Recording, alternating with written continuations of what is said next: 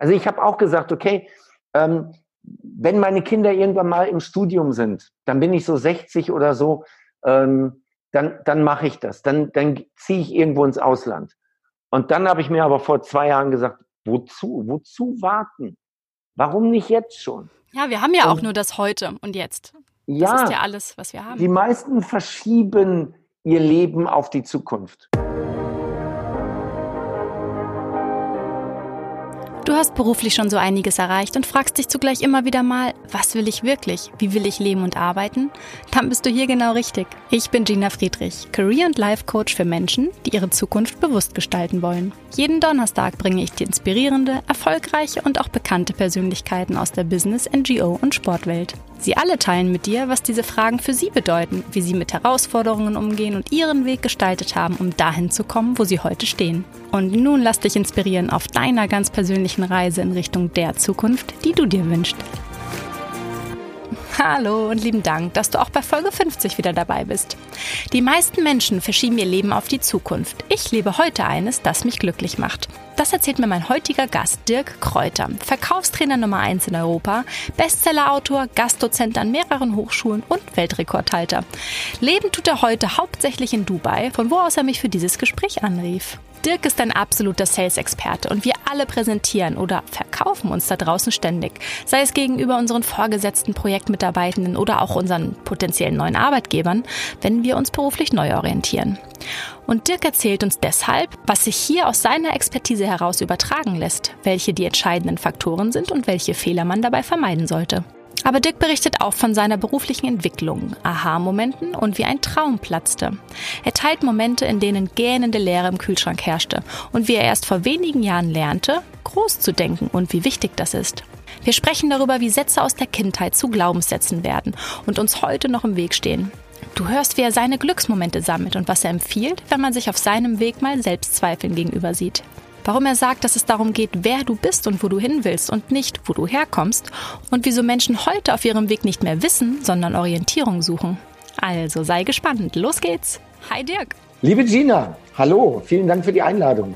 Ja, ich, ich danke dir und ich finde es echt klasse, dass du heute dich aus Dubai eingewählt hast, um mit uns ein bisschen an, ja, oder beziehungsweise um uns ein bisschen an deinen persönlichen Erfahrungen teilhaben zu lassen, die dich schließlich dahin gebracht haben, wo du heute stehst. Also schön, dass du dabei bist.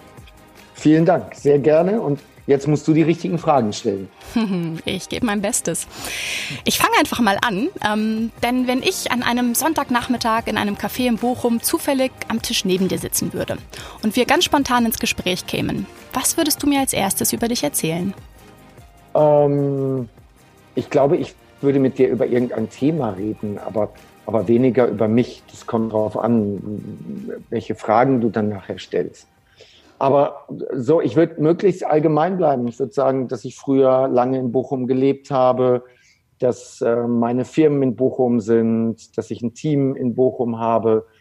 Ähm, aber ich, ich schon längere Zeit im Ausland lebe. Also mhm. ich würde gar nicht so viel erzählen, wenn mich jemand nicht kennt.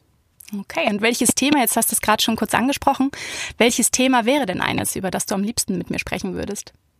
Klar, am allerliebsten rede ich über das Thema, über Business-Themen, sowas wie Verkaufen. Das ist so, das ist meine Leidenschaft. Da hätte ich dann sicherlich so einige Fragen an dich. Und das Gute ist, die kann ich dir heute alle stellen. was mich noch interessiert ist, was war dein erster Gedanke, als du diese Leitfragen dieses Podcasts gehört hast? Also was ist mein Weg? Was will ich wirklich? Ja, diese Fragen stelle ich mir auch immer wieder. Also es ist ja nicht so, dass du an einen Punkt in deinem Leben ankommst, ähm, wo du dir einmal diese Fragen stellst, dann beantwortest du die und von da an lebst du glücklich bis zu deinem Ende, sondern, sondern das Leben verändert sich ja permanent. Es gibt ja immer mal wieder von außen auch äh, neue Herausforderungen, neue Erlebnisse und dann setzt du dich hin und hinterfragst. Also ich mache das regelmäßig, zum Beispiel so Daten wie der 1. Januar oder an meinem Geburtstag. Dann normalerweise ist der Geburtstag so, dass ich da auch gerne Zeit mit mir alleine verbringe und dann zurückblicke mhm. Spannend. auf das letzte Lebenjahr, Lebensjahr und natürlich auch nach vorne schaue, was wird wohl jetzt im nächsten Lebensjahr kommen. Also ich bin jemand, der der viel mit Zielen arbeitet. Ich bin jemand, der viel äh, aufschreibt. Ich führe kein Tagebuch, aber ich führe Journale und schreibe da immer viel rein. Und an so einem Rückblick, Ausblicktag würde ich mir das Journal nehmen der letzten zwölf Monate, würde darin blättern und äh, würde Ableitungen treffen. Also als ich die Fragen gesehen habe, habe ich gesagt, ja, das sind Fragen, die ich mir regelmäßig stelle. Ja, spannend auch das nochmal so zu beleuchten. Wir stellen uns diese Fragen tatsächlich regelmäßig oder wir sollten sie uns stellen und das ist nichts, wo wir mit einmal irgendwie die Antwort finden, die mhm. äh, dann für den Rest des Lebens gilt. Hattest du denn generell ja mal so einen ganz großen Aha-Moment, der dich an irgendeiner Stelle in deinem Leben auf eine Antwort beziehungsweise eine Antwort auf diese Fragen näher gebracht hat? Äh, das gibt es ständig. Es gibt, es gibt immer wieder solche Aha-Momente. Es gibt nicht den einen, aber es, es gibt immer solche Situationen. Also, was weiß ich, das fängt in der Jugend an. Mit 13 äh, haben sich meine Eltern scheiden lassen, meine Mutter ist ausgezogen. Das ist so ein Aha-Punkt. So, wie ist das jetzt, wenn du nicht mehr Vater und Mutter? Wie ist das, wenn nur noch Vater? Oder dann mit 17 bin ich von zu Hause ausgezogen und habe dann auf eigenen Beinen gestanden, habe mir einen Job gesucht, habe mich selber finanziert, hatte eine eigene kleine Wohnung. Das sind sicherlich so Schlüsselpunkte oder eben auch äh, ins Ausland gehen oder die Scheidung von der ersten äh, aus der ersten Ehe, äh, dann ein zweites Mal heiraten. Also das sind immer so so, so, so Milestones im Leben, an denen du, an denen hoffentlich jeder ans Nachdenken kommt und sich fragt, ist das, wie es jetzt ist, richtig so oder sollte es anders sein? Gab es etwas, wenn es jetzt auch vielleicht ganz speziell um berufliche Orientierung ging? Ich, vielleicht magst du uns auch noch mal gleich einen kurzen Rückblick geben. Dein Weg war ja jetzt auch alles andere als ein Gerader mit einem ganz klaren Plan. Ähm, ja, was dir da so eine Hilfe war auf dem Weg. Vielleicht magst du uns da noch mal durchführen. Ja, okay. Also wenn wir vorne anfangen, für mich war klar, ich habe mit 15 das Surfen entdeckt, das Windsurfen. Für mich war klar in der neunten und zehnten Klasse, ich werde Surflehrer. Also entweder werde ich Profi-Windsurfer oder ich werde Surflehrer. Aber das ist völlig klar und deswegen sieht mein Schlusszeugnis auch so aus, wie es aussieht, weil ich überhaupt keine Lust mehr auf die Schule hatte. Meine Motivation war, ich werde Surflehrer.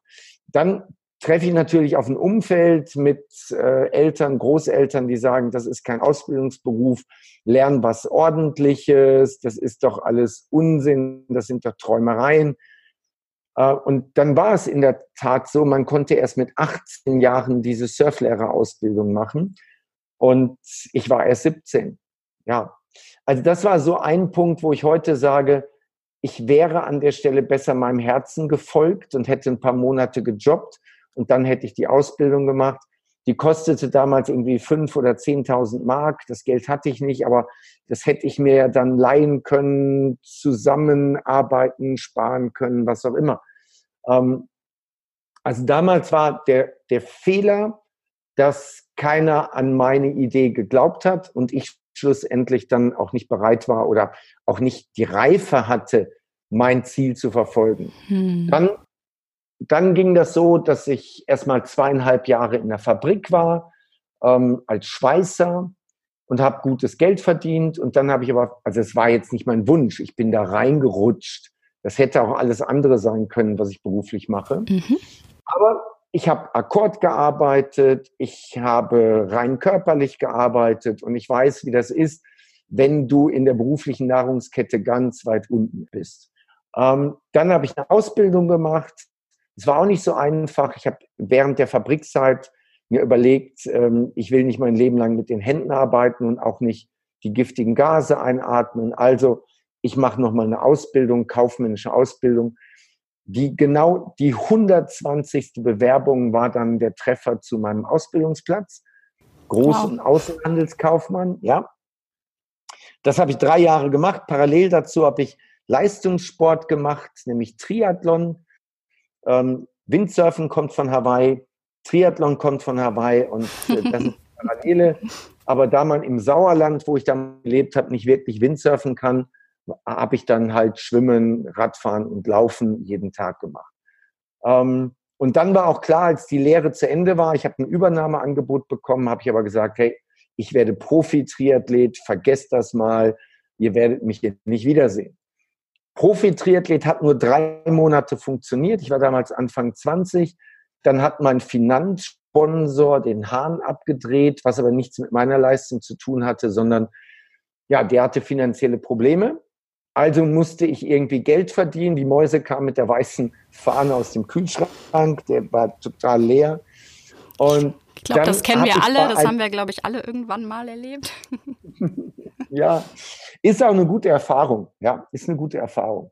Ähm, und, und dann hat ein Materialsponsor, Triathlon, Sportartikel, Materialsponsor, mir einen Job angeboten als Handelsvertreter im Außendienst. Und weil ich kommunikativ bin, ähm, eine kaufmännische Ausbildung hatte, die Produkte natürlich alle kenne, mega motiviert war und auch dringend Geld brauchte, habe ich natürlich direkt zugeschlagen. Immer noch und im Hinterkopf mit dem Ziel, aber den Sport so professionell weiter zu betreiben? Nee, nee, nee, nee, nee. Das war, das war, ähm, das war völlig klar, wenn ich den Job jetzt anfange, kann ich das Profi, die Profinummer vergessen. Ähm, also es war, auch da hätte ich mir damals einen Coach gewünscht, der gesagt hätte, okay, lass uns mal genau gucken. Ich habe diese Entscheidung immer alleine mit mir ausgemacht.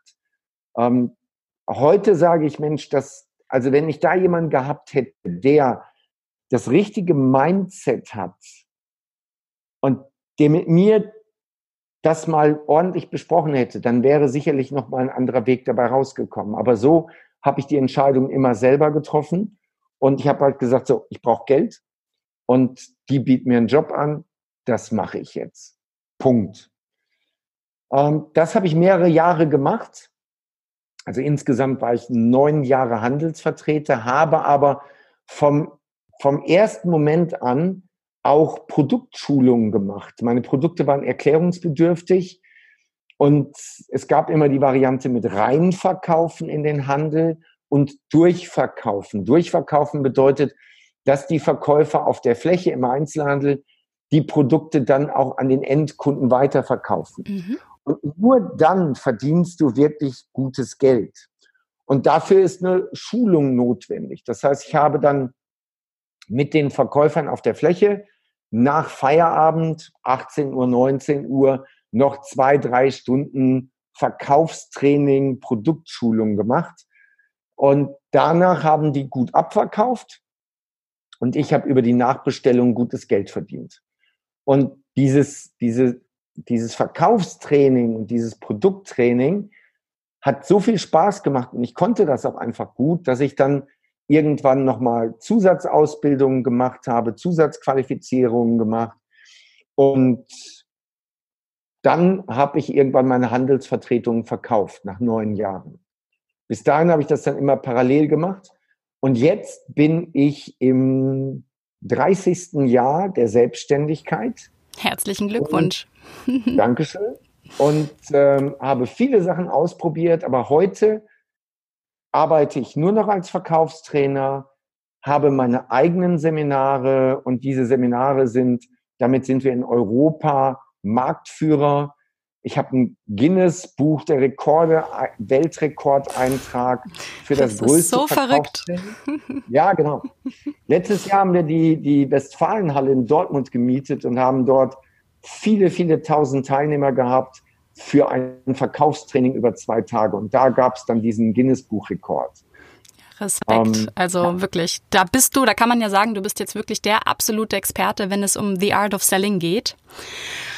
Und ähm, da habe ich jetzt auch ja mich gerade mal so gefragt, beziehungsweise wir alle präsentieren oder wir könnten auch sagen, verkaufen uns ja da draußen ständig, sei es gegenüber unseren Vorgesetzten, Projektmitarbeitenden oder auch neuen Arbeitgebern, wenn wir uns zum Beispiel beruflich neu orientieren wollen.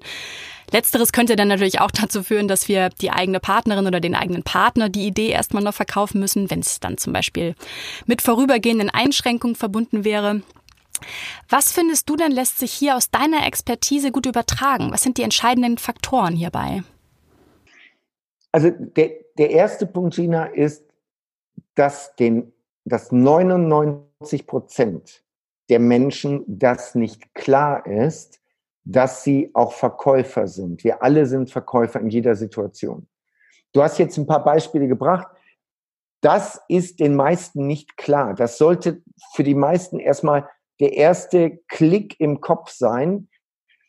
Du bekommst den Job nicht, weil du besser qualifiziert bist. Das ist Unsinn. Du bekommst ihn, weil du dein Gegenüber überzeugst, weil du sie verhandelst, weil du genau weißt, wie man so etwas verhandelt. Du bekommst als Mann die Frau nicht, weil du der ideale Partner bist, sondern weil du in der Lage bist, diesen idealen Partner, der du bist, für die Angebetete auch richtig rüberzubringen, mhm. ihr das richtig, richtig zu präsentieren. Nicht deine Stärken herauszuarbeiten, sondern die Vorteile für den Gegenüber. Das ist der eigentliche Punkt. Also ich habe einen Verkäufer getroffen und der hat eine schöne Definition gebracht. Er hat gesagt, ich bin gar kein guter Verkäufer, was Bullshit ist. Er macht Millionen als Verkäufer. Er sagt, ich habe nur ein aufrichtiges, ehrliches, tiefes Interesse an den Wünschen und Bedürfnissen meines Gegenübers. Und das ist der eigentliche Punkt. Was ist Verkaufen? Verkaufen bedeutet, dass du dir überlegst, was sind die Wünsche und Bedürfnisse deines Gegenübers? Und dass du dir überlegst, wie kannst du dem anderen helfen, dass er diese Wünsche und Bedürfnisse erreicht, hinbekommt. Das ist alles. Also wenn jemand sagt, ich möchte einen Job haben, wie mache ich das denn? Ist es relativ einfach. Frag dich mal, was der Arbeitgeber denn sucht, was er denn braucht. Wo will er denn hin? Was hat der Arbeitgeber für Ziele? Was haben deine Gesprächspartner im Vorstellungsgespräch für Positionen? Und was ist deren Rolle? Und wie wollen sie ihre Rolle erfüllen? Und was sind ihre Ziele in dem Gespräch? Und dann gehst du rein und interessierst dich für das, was die wollen und lieferst das, was deine Stärken sind, als die ideale Lösung für das, was die wollen. Hm. Und dann kriegst du den Job. Also wirklich den Mehrwert herausarbeiten, ja, genau. den du bringst. Hm. Und, und ich bekomme, ich bekomme immer mal wieder so ein, also wir, wir gucken nicht auf Bewerbungsanschreiben. Ich habe ein Team mit knapp 50 Mitarbeitern und ich bekomme normalerweise die Bewerbung nicht mit. Jetzt haben wir eine Position zu besetzen, wo ich gesagt habe, die will ich selber aussuchen, diese Person. Und die Aufgabenstellung ist, ich möchte gern einen tabellarischen Lebenslauf sehen und ich möchte gern ein maximal drei Minuten Motivationsvideo sehen. Und ich sage dir, neun von zehn Videos drehen sich darum, warum der Bewerber diesen Job haben will. Also ich würde gerne nach Bochum ziehen. Ich freue mich auf neue Herausforderungen. Ich ähm, äh, interessiere mich auch für das Thema. Äh, ich habe Verwandtschaft im Ruhrgebiet. Hey, das interessiert dich ja soll, eigentlich gar nicht ne, genau, als Arbeitgeber. Was mhm. interessieren mich deine Umstände? Mich interessiert doch, bist du der Richtige für diese Aufgabe? Und das ist, das ist bei den allermeisten nicht angekommen. Die allermeisten argumentieren aus ihrer Sicht, warum sie diesen Job brauchen oder haben wollen und nicht, was hat der andere davon. Die gehen, also jede Frau, jeder Mann kennt diese Dates, wo das Gegenüber nur von sich erzählt und was es für Sorgen, Probleme hat und so weiter. Und du sitzt dann da und hörst die ganze Zeit nur zu. Und innerlich weißt du nach 20 Minuten, wie komme ich aus der Nummer jetzt hier raus? Ja, also es ist, früher war das so, dass nur die Männer so erzählt haben, die Frauen haben brav zugehört. Heute muss ich sagen, ich habe auch einige Dating-Situationen erlebt, wo, wo ich zum Beispiel eine, eine ganz besondere feinfühlige Antenne habe für das Thema optimistisch, positiv durchs Leben gehen. Und wenn mir jemand 20 Minuten lang alle Sorgen erzählt und alles Negative, habe ich keine Lust, mit diesen Menschen mehr Zeit zu verbringen, weil ich denke, hey, du kannst nicht erwarten, ein positives Leben zu verbringen, wenn du die Zeit mit negativen Menschen verbringst. Das stimmt wohl. Ich musste gerade bei, bei der Ausführung zu dem Dating, habe ich auch nur gedacht, Gott sei Dank bin ich jetzt im zehnten Jahr glücklich verheiratet und habe den Menschen gefunden, wo das sich tatsächlich ganz anders angefühlt hat. Ja, aber das ist die Realität. Ähm, und ich finde es ganz interessant, wie du das gerade auch nochmal so äh, gut herausgestellt hast. Gibt es denn, wenn wir jetzt den Unterschied, also wenn wir sagen, das eine Mal verkaufen wir ein Produkt, sind vielleicht angestellt und ähm, müssen das Produkt, was die Firma eben vertreibt, verkaufen. Und dazu, wenn wir uns selbst verkaufen, gibt es dann einen Unterschied oder beziehungsweise gibt es Fehler, die man vermeiden sollte bei diesem Übertrag oder ist das eigentlich wurscht und das ist immer das Gleiche? Ähm, erstmal ist es grundsätzlich immer das Gleiche, weil Geschäfte werden zwischen Menschen gemacht und Verkaufen ist zielgerichtete Kommunikation. Punkt. Und jetzt gibt es Feinheiten. Es gibt ganz kleine Feinheiten zwischen Produkten und Dienstleistungen. Ein Produkt ist etwas Physisches, das kannst du dir anschauen, das kannst du anfassen. Das ist oft leichter zu verkaufen als zum Beispiel eine Dienstleistung, weil die ist virtuell und du weißt oft nicht, was du da bekommst. Und das Schwierigste für die meisten, die da nicht erfahren sind, das Schwierigste ist, sich selbst zu verkaufen weil, weil in unserem Kulturkreis mögen das die meisten Menschen nicht. Die meisten sagen, ah, das ist ein Verkäufer. Jetzt verkauft er mir was. Also vielleicht andersrum. Wir alle mögen es nicht, wenn uns etwas verkauft wird. Das mag keiner. Wenn du das Gefühl hast, der will dir jetzt was verkaufen. Was wir aber alle mögen und was wir sogar lieben, ist, dass wir etwas kaufen. Also, was weiß ich, als Frau, du gehst in ein Schuhgeschäft und sagst, keine Schuhe kaufen, keine Schuhe kaufen, keine Schuhe kaufen. Ach, eine Handtasche. So. Wir lieben es zu kaufen, aber wir mögen es nicht, dass uns etwas verkauft wird. Und jetzt ist eben die Herausforderung, du musst so gut sein in deiner Präsentation, egal ob bei Produkten, Dienstleistungen bei, oder bei dir selbst, dass der andere kauft und nicht, dass ihm verkauft wird. Also es ist unfassbar schwierig für die meisten Menschen, sich selbst zu verkaufen. Es, ich habe ich hab sogar Übungen gemacht, wo ich gesagt habe, okay, pass mal auf, du willst jetzt dieses Vorstellungsgespräch haben. Und jetzt machst du Folgendes. Du rufst nicht mit deinem Namen an, sondern du denkst dir jetzt einen Namen aus. Du denkst dir jetzt eine Person aus. Und das ist jetzt so, als wenn du für diese Person dort anrufen müsstest, um für die Person dieses Vorstellungsgespräch zu terminieren. Kriegst du das hin? Ja. Und dann telefonieren die ganz anders, weil sie jetzt für jemand anders telefonieren. Für sich selber hm. kriegen sie das nicht hin. Und woran liegt das? Das liegt daran, dass dass es ein mangelndes Selbstvertrauen ist, ein mangelndes Selbstbewusstsein, dass die Oma, die Mama, der Papa immer gesagt haben, stell dich nicht in den Vordergrund, äh, äh, jetzt sei mal ruhig, Heb jetzt mal nicht mal ab. ruhig, wenn, hm. genau, bleib mal realistisch und so ein Zeug. Das ist von der Kindheit an geprägt worden. Und deswegen sind dann viele extrem schüchtern in der Sozialakquise extrem schüchtern. Zum Beispiel, das ist auch ein, ein cooles Bild auch. Zum Beispiel äh, lernt die Frau in der Kindheit, Frauen sprechen Männer nicht an, Männer müssen die Frauen ansprechen. Du wartest, bis dass du angesprochen wirst. Das ist riesen Bullshit.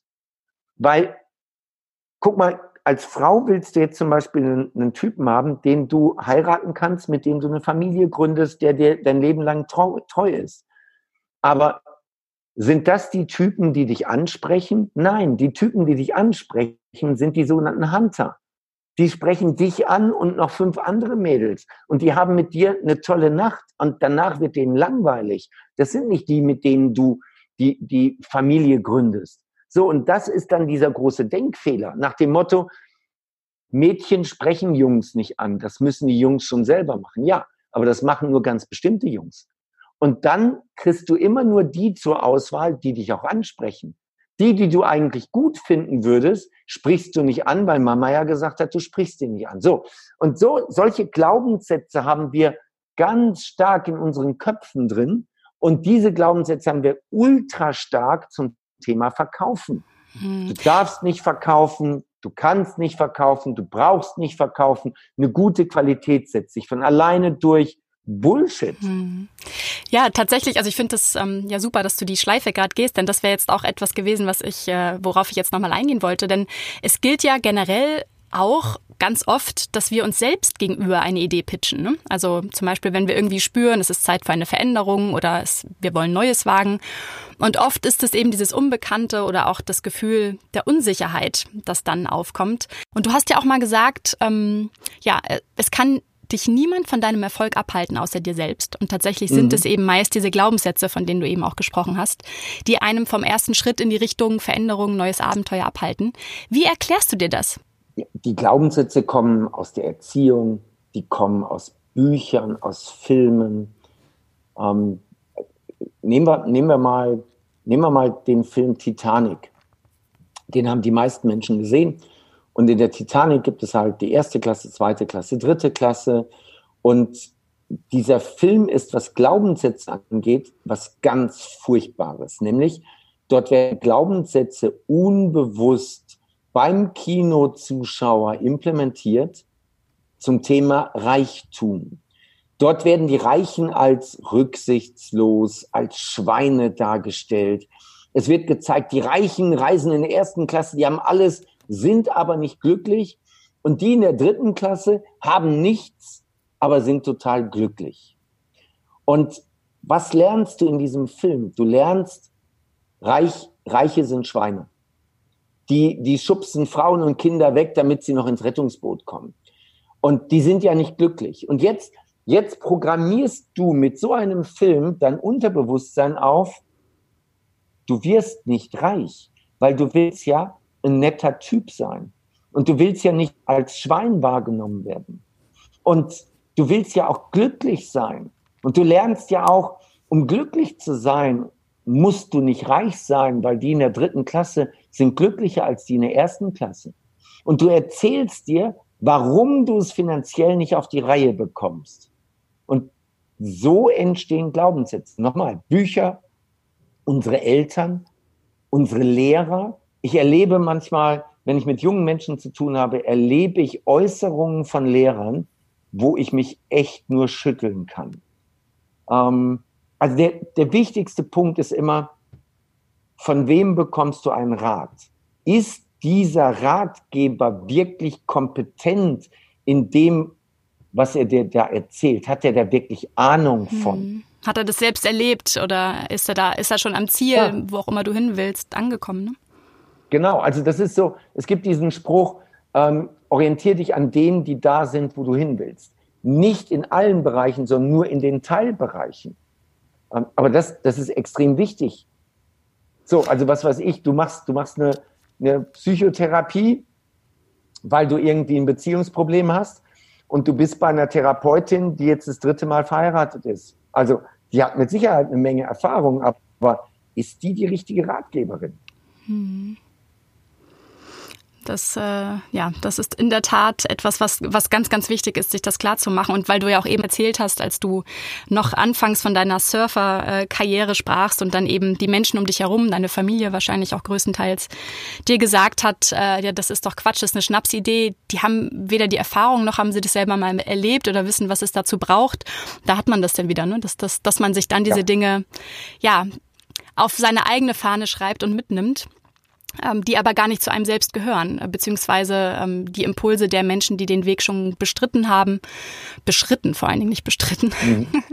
ähm, dass es doch eher spannend ist, sich dort die Impulse zu holen. Und wenn du jetzt jemandem begegnest, der ja von seinen oder die von den eigenen Träumen und Zielen spricht, aber gleichzeitig mit Selbstzweifeln zu tun hat.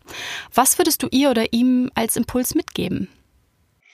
Also der, der erste Punkt ist, ähm, dass ich normalerweise sehr direkt bin und sage, äh, du, tolle Träume, aber das sind Träume, das sind keine Ziele. Und du wirst das nie verwirklichen, weil du es selber nicht glaubst. Du glaubst selbst nicht an dich. So, das werden die meisten nicht hören wollen. Ich mache das sehr charmant, aber die meisten werden das nicht hören wollen. Und eigentlich ist es die Einladung zu einer Diskussion. Was, was ist, also der, wo fange ich an? Der erste Punkt ist, was macht dich glücklich? Also fangen wir an, ähm, eine Liste zu erstellen, was macht dich glücklich? Glück ist kein Dauerzustand, Glück ist immer nur Momente. Ich habe so eine Liste und ich führe die seit seit 15, 20 Jahren etwa. Verändert die sich mir, auch zwischendurch? Ich sammle was, ne? Ich sammle was. Also zum Beispiel, als meine Tochter das erste Mal Papa gesagt hat, das war ein Glücksmoment. Das habe ich aufgeschrieben und das ist jetzt 16 Jahre her. Das ist ein Glücksmoment. Oder als ich ähm, das erste Mal einen, einen Vortrag gehalten habe von einer großen Gruppe, danach saß ich in meinem Auto und fuhr auf der Autobahn, habe meine Lieblingsmusik gehört und das war ein Glücksmoment, den habe ich geankert. Also das erste ist mal wirklich aufzuschreiben, was sind denn deine Glücksmomente? Was macht dich wirklich glücklich? Dann, was möchtest du in deinem Leben gerne erreichen? Also wenn du später zurückblickst auf dein Leben, wie muss das Leben ausgesehen haben, dass du sagst, das war ein tolles, erfüllendes Leben, so dass du, wenn du später abtrittst, dass du sagst, das war doch geil, das war doch geil. Also ich bin jetzt mhm. 51, ja, ähm, ich habe noch viele, viele Sachen vor mir, aber angenommen, man würde jetzt eine unheilbare Krankheit bei mir diagnostizieren, ähm, dann kann ich jetzt durchaus sagen, ich habe in meinem Leben sehr, sehr viele geile Sachen erlebt. Also es ist schade, wenn es jetzt vorbei ist, aber das war schon sehr, sehr geil. Und das ist, das ist so wichtig, dass du das in deinem Leben sagen kannst, dass du nicht jetzt irgendwie sagst, oh nein, wenn es jetzt vorbei ist, das, das, das, das, das wollte ich alles noch machen, das wollte ich noch sehen, das wollte ich noch erleben und ich habe es nicht gemacht. Und deswegen aufschreiben, denken auf Papier. Was macht dich glücklich? Wo willst du hin? Was willst du erleben? Welche Menschen willst du kennenlernen? Welche Orte willst du besuchen? Was willst du mal getan haben? Schreib es auf und lass dir dabei Zeit. Lass dir echt dabei Zeit. Das kann ein paar Wochen, Monate dauern.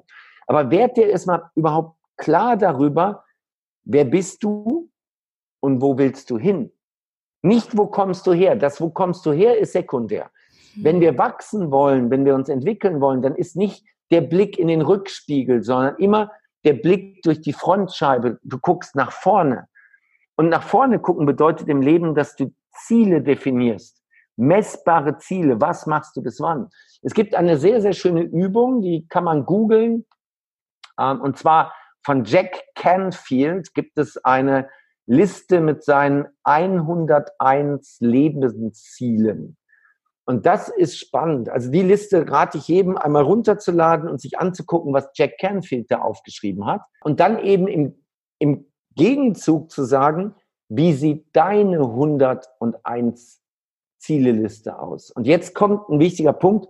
Ja, 100 Ziele. Ich habe keine 100 Ziele. Doch, du musst dir ein bisschen Zeit dafür nehmen. Das, die, die hat er ja auch nicht in drei Tagen entwickelt. Da hat er ja sich auch Monate Zeit genommen. Und das und müssen ja auch keine Riesenziele sein, das können ja auch kleine Ziele ja. sein. Ne? Also es sind ja nicht immer die großen, Durchaus. fernen Dinge. Genau.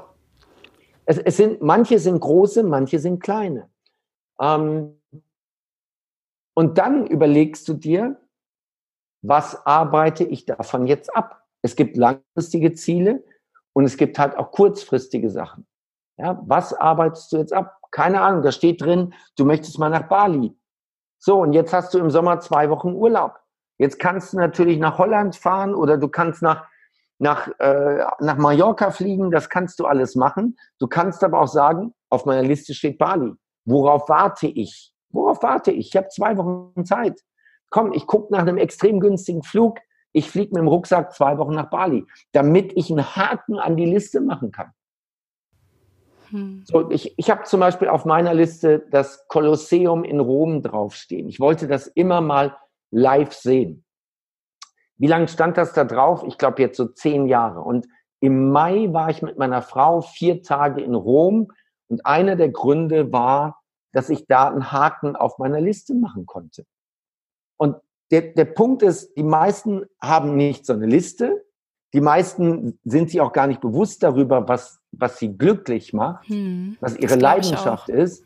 Und die meisten werden gelebt von ihrem Alltag. Und der Unterschied zwischen erfolgreichen und Durchschnittsmenschen ist, erfolgreiche agieren, Durchschnittsmenschen reagieren. Hm. So, wenn du die Liste hast und jetzt beginnst du die abzuarbeiten, indem du agierst, in dem Moment hast du ein erfülltes Leben. Das ist ganz spannend, ähm, weil ich genau diesen Prozess gerade mit einer Kundin, also einer Dame, die bei mir im Coaching war, die irgendwie für sich dachte, na, sie muss ja jetzt Karriere machen und der nächste Schritt und die war Teamleiterin und hat dann alles dafür gegeben, um irgendwie mit dem Chef da in Verhandlungen zu gehen.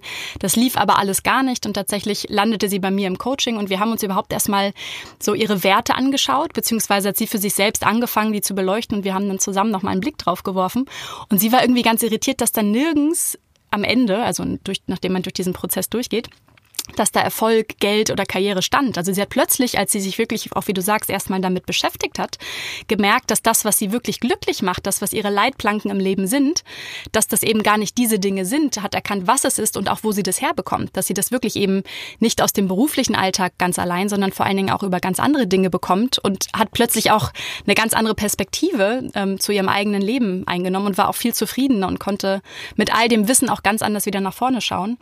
Ähm, deswegen ist es so wichtig, sich damit zu beschäftigen. Mhm. Sina, dein Beruf ist so unfassbar wichtig in der heutigen Zeit, weil wir leben in einer Zeit, in der alles möglich ist. Wir haben noch nie eine Zeit gehabt auf diesem Planeten, wo es so viele Optionen gab. Du kannst heute frei wählen, wo du lebst. Du kannst frei wählen, mit wem du lebst. Du kannst deinen Beruf frei wählen. Du kannst selbst bestimmen, wie viel Geld du verdienst. Du kannst selbst bestimmen, welche Sportart du machst, in welchem Haus du lebst, wie du dich einrichtest. Du kannst entscheiden, dass du als Mann keine Frauen magst, sondern lieber andere Männer und so weiter. Denken wir nur mal 100 Jahre zurück. Vor 1919 gab es 98 Prozent dieser Optionen nicht. Sie, es gab sie einfach nicht. So, und was heute für die meisten Menschen das Problem ist, und deswegen ist dein Job als Coach so elementar wichtig, die meisten sind völlig überfordert mit all diesen Optionen und suchen nicht nach mehr Wissen, sie suchen nach Orientierung, sie suchen nach jemandem, mit dem sie zusammen oder der ihnen hilft, ihren persönlichen, individuellen Weg herauszuarbeiten und den zu finden. Ja, die eigenen Möglichkeiten auch zu beleuchten, ne? um dann eben, auch wie du es schon beschrieben hattest, hin zu dem proaktiven Gestalten. Ne? Am Ende müssen wir es selbst in die Hand nehmen, ähm, anders als wenn wir immer nur passiv drauf gucken. Aber das ist natürlich für manche vielleicht auch, also ich sag mal, all diese tollen Möglichkeiten, die lähmen natürlich dann manchmal auch und mhm bringen Menschen denn nicht unbedingt dazu, das als eine Chance zu sehen. Deswegen ähm, kann ich auch verstehen, warum manche Menschen einfach dann jemanden brauchen, einen Sparringspartner, jemand, der mit ihnen mal reflektiert, der ähm, oder die ja zusammen mal draufschaut, mal in den kleinen Helikopter steigt und sich das von oben anguckt und plötzlich mit neuen Ideen aus so einem Coaching rausgeht. Also tatsächlich merke ich das ja auch in meinem in meiner Praxis, wie sehr der Wunsch und der Bedarf dafür da ist und deswegen habe ich auch so viel Freude daran, denn es gibt für mich nichts Schöneres, als Menschen dabei zu unterstützen, sich sich selbst nochmal ganz anders zu erleben, sich ihre Gedanken, die Ziele zu beleuchten und für sich dann wirklich sich auf den Weg zu machen und ähm, selbst das Ganze in die Hand zu nehmen und für sich auch aktiv Entscheidungen zu treffen. Jetzt haben wir ja gerade ja auch nochmal so über die äh, limitierenden Glaubenssätze gesprochen. Gab es in deinem Leben denn mal eine Phase, in der du das Gefühl von Zweifel und Unsicherheit hattest? Das hat jeder. Und das hast du nicht nur, das hast du nicht nur in einer Phase, sondern ich glaube, jeder intelligente Mensch, der sich selbst regelmäßig reflektiert, hat Zweifel. Und jetzt ist aber der Punkt, hörst du auf diese Zweifel, berücksichtigst du die oder orientierst du dich an deinen Zielen und sagst, ist mir scheißegal, mache ich einfach. Das ist der große Unterschied. Also ähm, es, es gibt so einen schönen Spruch, der heißt, es geht nicht darum, was andere Leute dir erzählen. Es geht immer darum, was du dir selber erzählst, nachdem sie dir das gesagt haben. Das ist dieser innere Dialog, das ist so entscheidend. Hm, sich dem bewusst zu machen auch, ne? dass wir immer genau. die Wahl haben. Also, Nehmen wir das jetzt als gegeben oder hören wir uns das an und schmeißen es in die Tonne? Genau. Also das, das ist, ähm, was weiß ich, wenn du, wenn du Mitarbeiter hast und auf einmal gehen diese Mitarbeiter oder diese Mitarbeiter hintergehen dich, ähm, dann zweifelst du natürlich. Du zweifelst daran, ist das das Richtige mit anderen Leuten zusammen? Bleib doch lieber klein, dann hast du nicht diese Probleme. Bullshit. Du hast diese Zweifel. Manche haben diese Zweifel dann irgendwie ein paar Wochen, andere haben diese Zweifel fünf Minuten. So. Ja, die Zweifel kommen. Oder du setzt dir große berufliche Ziele, die vielleicht auch mit einem hohen finanziellen Risiko verbunden sind. So, natürlich zweifelst du, wird das funktionieren? Werde ich diese Position ausfüllen können? Werde ich die Aufgaben äh, ausfüllen können? So. Die, die Frage ist immer, hörst du auf deine Zweifel? Oder sagst du, okay, ja, habe ich gehört, aber ich glaube an das Ziel und ich werde es machen. Punkt. Ja, und sich auch mal zu fragen, wo kommt der her? Ne? Was, was will der mir eigentlich sagen? Denn generell ist an sich dieses Gefühl von Zweifel ja nichts Schlechtes. Also, dass da irgendetwas in uns drin ist, das uns vielleicht auch schützen möchte, ne, davor falsche Entscheidungen zu treffen. Mhm. Das ist ja per se erstmal nichts Schlechtes. Die Frage ist, wie laut meldet sich diese Stimme immer wieder in uns und, und was braucht es in uns vielleicht auch, damit wir, ja, oder was können wir diesem Zweifel gegenüberstellen in uns? Denn es gibt ja auch diese ganzen anderen Stimmen in uns, die halt eben irgendwie ganz leise vielleicht von hinten immer mal so reinflüstern, denen wir aber mehr Aufmerksamkeit geben müssen. Aber ich glaube, es braucht diesen inneren Dialog, wie du das ja auch schon gesagt hast. Wir müssen hinhören und verstehen wollen, um uns dann auf den Weg machen zu können. Ja, es, es geht noch weiter. Es ist, also wenn du wenn du sagst, so, ich habe jetzt ein Ziel und ich muss mich jetzt entscheiden, wie ich dieses Ziel erreiche, dann kannst du das alles aufschreiben. Du kannst all deine Gedanken aufschreiben, so mache ich das zum Beispiel. Ich schreibe alles auf, ich hänge den Zettel irgendwo hin, wo ich ihn mehrmals am Tag sehe. Ich bleib dann da stehen, ich gucke mir das nochmal an, ich erweitere das Ganze vielleicht. Ich gebe meinem Unterbewusstsein den Auftrag, mach dir mal Gedanken, wie wir das hinkriegen. Das Unterbewusstsein arbeitet die ganze Zeit. So, der zweite Punkt ist, hol dir mehr Informationen. Also es kommt, du kommst nicht weiter, wenn du jetzt die ganze Zeit in deinem eigenen Saft schmorst, sondern hol dir mehr Informationen zu diesem Thema. Das können Bücher sein, das können Videos sein, du kannst Statistiken recherchieren, was auch immer, aber hol dir mehr Informationen. Und der dritte Punkt ist, sprich mit Leuten, die diesen Weg schon gegangen sind. Sprich mit Leuten, die schon da sind, wo du gerne hin möchtest. Und dann kannst du sehr, sehr gut eine Entscheidung treffen und vor allen Dingen kannst du sehr gut mit deinen Zweifeln dann umgehen, weil du einfach mehr Informationen hast. Wichtig ist, mit wem du darüber sprichst. Wenn du Leute hast, die aufgegeben haben, in ihrem Leben aufgegeben haben oder zum Beispiel nie angefangen haben, dann sind das die falschen Gesprächspartner dabei. Du übernimmst nur deren Ängste, deren Zweifel, deren Glaubenssätze. Also nehmen wir das Thema, du bist in der Konzernwelt groß geworden, seit zehn Jahren machst du Karriere, das geht alles wunderbar. In deinem Umfeld hast du nur andere Konzernleute und jetzt überlegst du, ob du in die Selbstständigkeit gehen willst. Und jetzt sprichst du mit den anderen Leuten aus der Konzernwelt vergiss es. Du hast mehr Zweifel, als dass du positive Stimmen hörst. Weil, was ist denn das Wichtige? Die meinen es ja gar nicht böse. Also viele meinen es gar nicht bewusst böse, sondern guck mal, wenn die dir raten, ja, mach das, das ist eine gute Idee. Ich habe da früher auch schon drüber nachgedacht, ich habe mich nur nie getraut. Und jetzt machst du es, du machst dich selbstständig. Und sage mal, nach zwei, drei, vier Jahren läuft dein Business mega gut, du bist super erfolgreich dann hältst du ihnen doch den Spiegel vor. Du zeigst ihnen doch, das hättest du auch haben können, wenn du den Mut gehabt hättest. Und das wissen die Menschen. Und deswegen werden sie unbewusst dir davon abraten, weil sie nicht irgendwann später unbewusst sich den Spiegel vorhalten lassen wollen.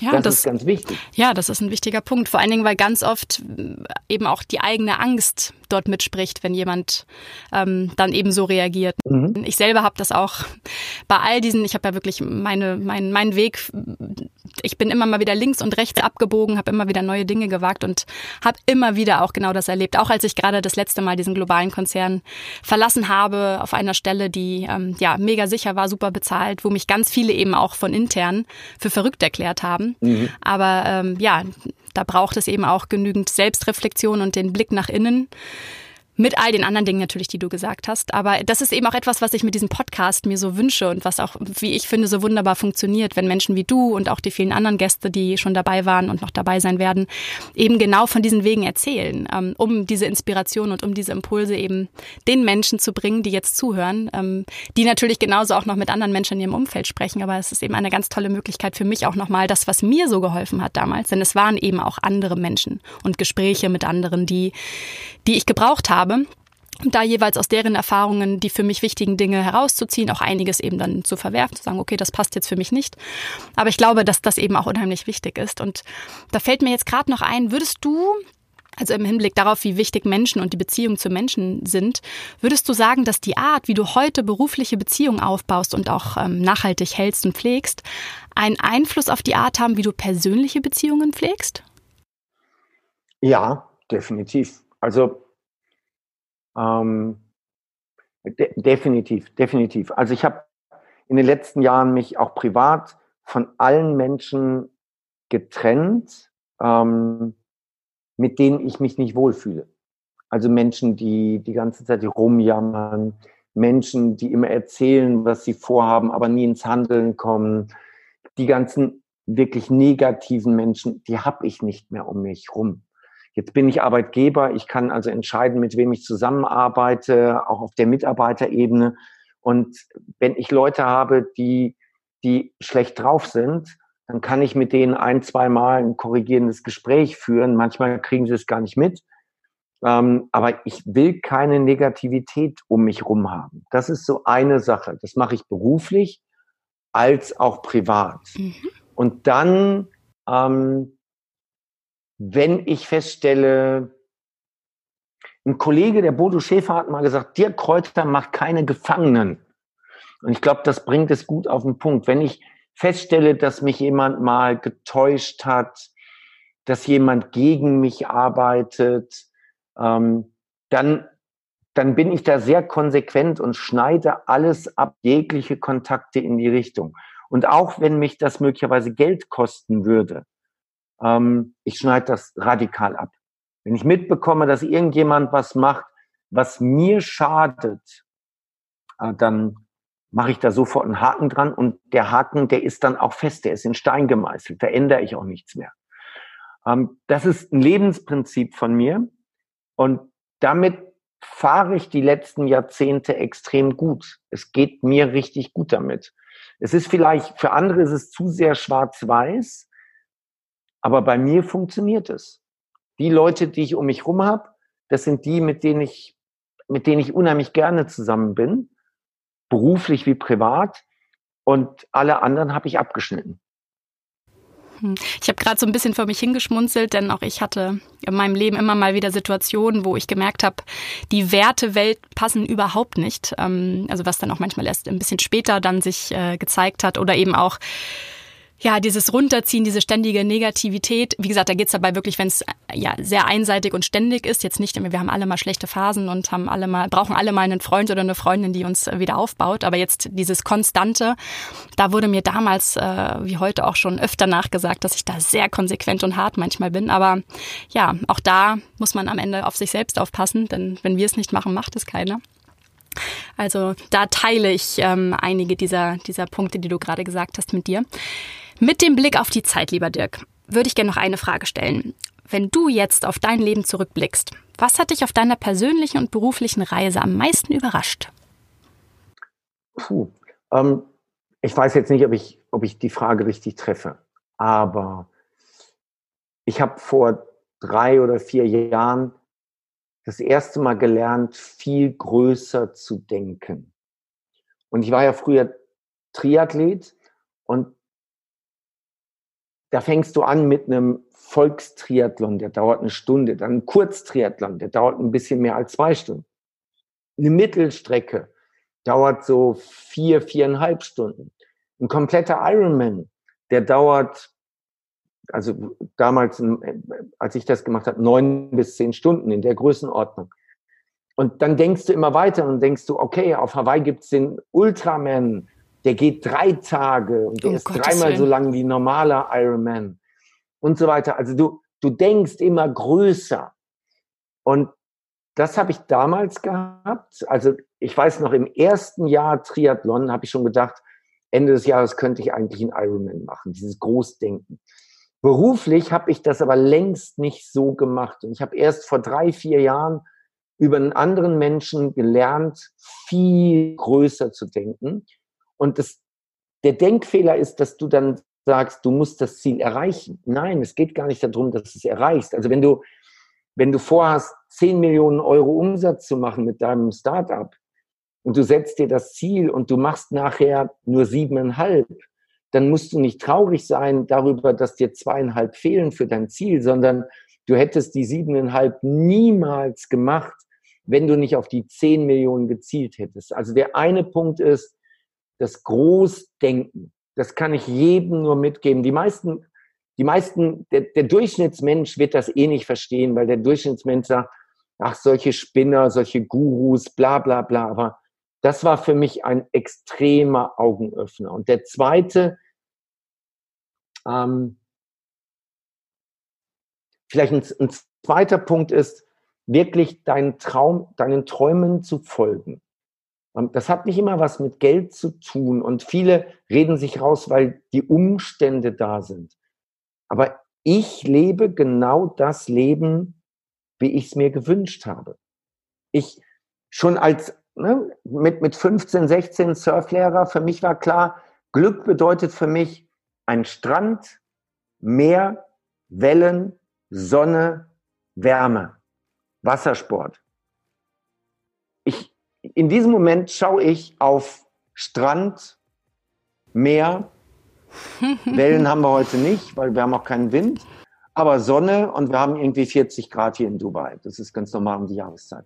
Ähm, und ich war heute Morgen eine Stunde mit dem, mit dem Surfbrett draußen. Und Jetzt ist aber gut, Dirk. Ich sitze hier So. in meinem Ja, Büro. Aber ich, was ich Oh. dir sagen will, ist, zu viele, zu viele warten auf die Zukunft. Und die Zukunft muss grandios werden, weil sie alles in diese Zukunft verschieben. Worauf willst du warten?